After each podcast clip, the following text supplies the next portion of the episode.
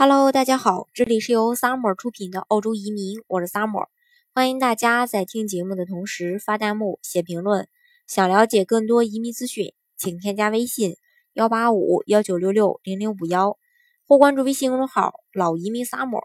关注国内外最专业的移民交流平台，一起交流移民路上遇到的各种疑难问题，让移民无后顾之忧。那目前澳大利亚的这个呃人口政策以及这个移民政策，成为这个呃国家就是澳澳洲的这个领导人很关心的一个问题，因为这个涉及到这个经济的呃增长以及这个基础设施的一个建设，同时呢也呃跟这个将要移民澳洲的呃申请人呢也是息息相关的。那在十二月十二日的时候，澳大利亚的总理莫里森和各州以及领地的领导人以及部长级别的官员在阿德莱德举行了上任以来的首次的会晤，也就是澳大利亚委员会会议。那在当天的会议上，人口政策问题成为各方关注的焦点。当总理莫里森抛出削减永久居民配额从十九万到十六万时，除了新州政府明确同意降低移民配额，那其他各州呢都表达了一个反对的呃削减移民的意愿。其中呢，维州的州长明确表示不会支持移民削减计划，而西澳的州长则谈起了条件。那更讽刺、更具有讽刺意味的就是莫里森钦点的人口专家当着各州领地领导人的面。对他的永久移民削减政策提出了批评，可以说当天的会议是呃，当天的一个会议活生生的上演了一出罗生门。那最后呢，当天会议同意制定一项国家计划，对人口增长进行一个管理。那按照计划，各州的呃各州以及领地在每年的一月三十日之前提交一份详细的配套基础设施和就业需求年度计划。以便帮助联邦政府对每年的移民配额做出一个呃这个决策。那新州的州长呃表示说，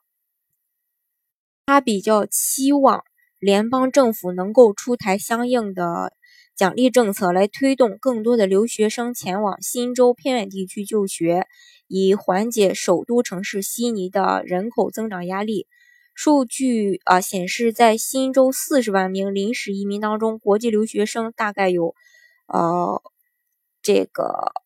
二十二万人，他们其中绝大部分就读于悉尼的各大高校或民营职业院校，助力国际教育产业于二零一六二零一七财年成为新州的第二大出口创收产业。按照新州州长的意愿，他本人希望人口增长问题成为莫里森上任后首届的 COAG 会议的唯一议题。那在这意愿落空后，他曾指责澳大利亚总理莫里森没有给予这一个问题足够的重视。那在当天的会议上，嗯，他也说到，今天是我们首次可以就人口增长问题进行一个推心置腹的讨论。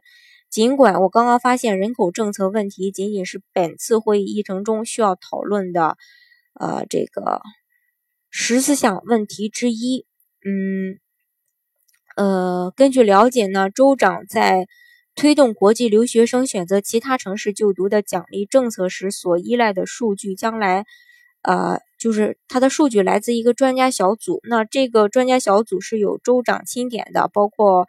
呃，前联邦公共服务负责人啊，还有新南威尔士州基础设施协议首席执行官以及规划与环境部的负责人，负责对这个州的基础设施对应呃对这个人口增速的能力进行一个评估。那在当天的这个 COAG 会议上，刚才我也说过，莫里森抛出了削减每年移民配额从十九万到。十六万的方案，并且把人口政策作为当天会议日程的首要位置。呃，就这个削减移民政策而言，新州的州长呼吁对呃新州每年移民配额进行减半至四万五千人。同时呢，他还建议说，督促联邦政府考虑加拿大的移民政策，给予各个州啊领地政府更大的自主权，来决定移民的水平。他也说，长期以来，新州一直也都饱受着人口持续增长的困扰，但是呢，却没有人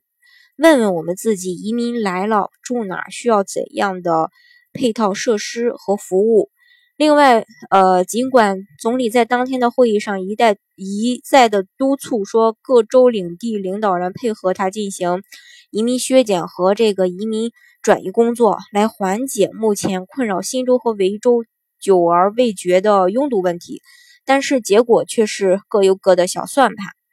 维州的，呃，这个州长则很坚持自己的意见，强调削减移民并非解决城市快速扩张问题的答案，也就表明了说，呃，削减移民是不可以的。那在当天，呃，就当天会前接受记者采访时，他也说，维州绝不会支持削减移民配额的计划。对此呢，莫里森则强调，以新州和维州为代表的大州必须对人口增长保持一个克制和谨慎，给予南澳等人口增长慢的地区发展机会。他说，像维州和新州，啊，你必须对人口增长，呃，进行一个这个管理和控制。原因很简单，人口的爆发式增长已经导致悉尼和墨尔本的生活质量受到了影响。尽管维州的州长对削减移民总额呃心存异议，但是同时他也表示，人口政策配套相关的基础设施资金和信息共享是解决问题的一个关键。那西澳的这个相关负责人就明确表示说，呃，这个削减移民可以，但是转移移民也可，这个转移移民也可以，但是前提是联邦政府给予。呃，这个州足够的一个资金用于道路和医院建设。那在当天的会议上，除了削减移民配额的计划外，莫里森，呃，还制定了一项国家计划，对人口增长进行统一的管理。就是说，呃，这个政府呢，需要事先做好充足的功功课，来确保联邦政府人口政策不会损害那些急需人口增长地区的利益。西澳大利亚呢，就是其中之一。那根据澳大利亚统计局发布的最新数据，西澳首府珀尔斯人口有望在2050年前达到340万，较2013年的预测数据少了一百二十万。呃，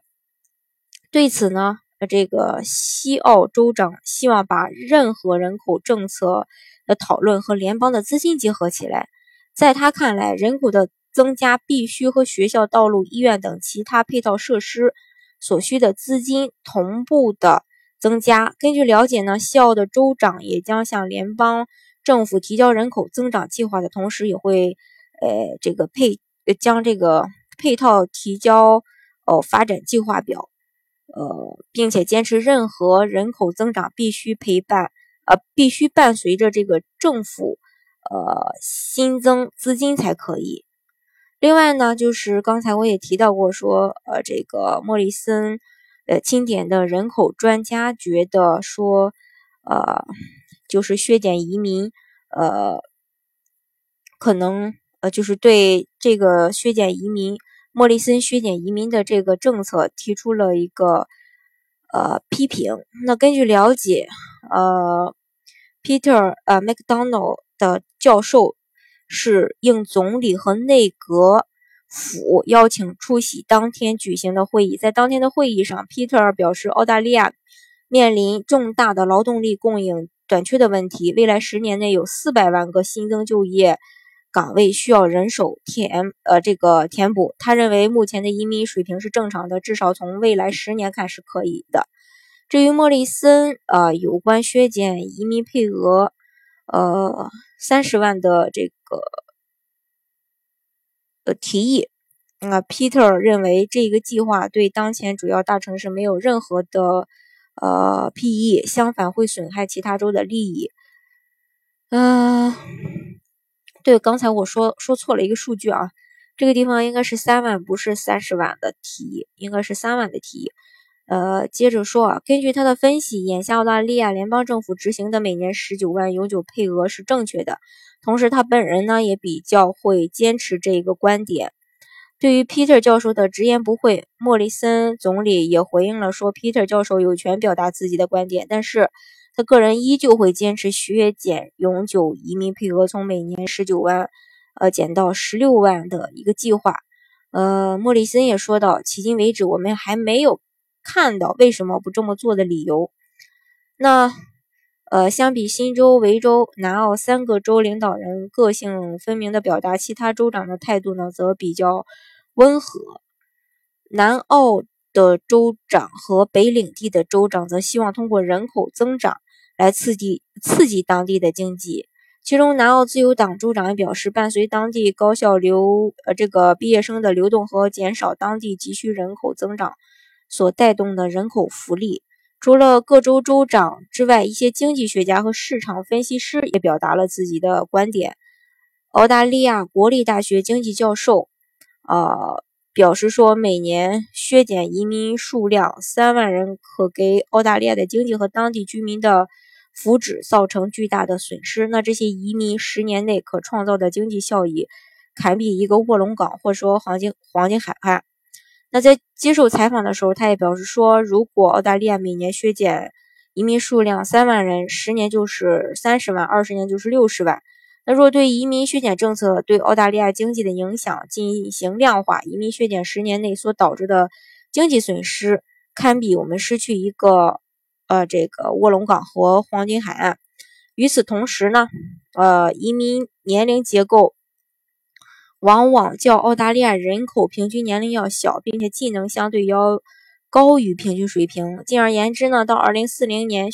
移民削减政策给澳大利亚的 GDP 所造成的损失接近呃五百亿澳元。另外，自二零一二年以来，尽管每年每年的 PR 的配额固定在十九万人，但是实际呃，这个达到该上限的只有两次。二零一七年，技术和家庭团聚签证签发的数量略高于十八万三千六百份，同时净海外移民是这个大概有二十五万人。嗯，因为这个澳大利亚生产委员会是二零一六年进行的一项。调研发现，到二零二六年，如果澳大利亚人口达到四千万，则人均收入有望增加到七千澳元。那减还是不减？这个的确是一个呃不小的难题。但是呢，就是说，呃，其实我觉得是这样的啊，你这个呃人口的削减，呃，其实并不能解决这个澳大利亚的一个。呃，这个人口就是说，像呃呃这个维州和新州这种呃大州的一个呃经济发展的问题，我觉得还是如果是这个呃呃移民数量不减的话，基础设施还是要跟上的。嗯，那像其他州的话，你只有因为其他州的人口相对比较少，那如果是。呃，削减人口的话也是不是很合理的，因为这样的话可能会影响呃当地的一个经济的发展。总之，呃，如果是这个人口增长和基础设施呃能够同步进行的话，我觉得这个对澳洲未来经济的发展还是非常有益的。但是呢，这个具体还是要看澳洲领导人的一个呃这个决策，嗯。同时呢，也希望大家就是说，呃，趁着现在政策还没有正的去有一个落地实施，呃，如果说有意向的话呢，也建议大家尽快去办移民，以免在未来政策上会发生什么大的变化，不管是削减移民也好，还是说提高对移民申请人的门槛也好，这个对大家来说都是不利的。呃，总之呢，是尽快办移民，呃，是一个很好的决定。如果是大家有需要的话。好，今天的节目呢就给大家分享到这里。如果大家想具体的了解澳洲的移民政策的话，欢迎大家添加我的微信幺八五幺九六六零零五幺，或关注微信公众号“老移民 summer”，关注国内外最专业的移民交流平台，一起交流移民路上遇到的各种疑难问题，让移民无后顾之忧。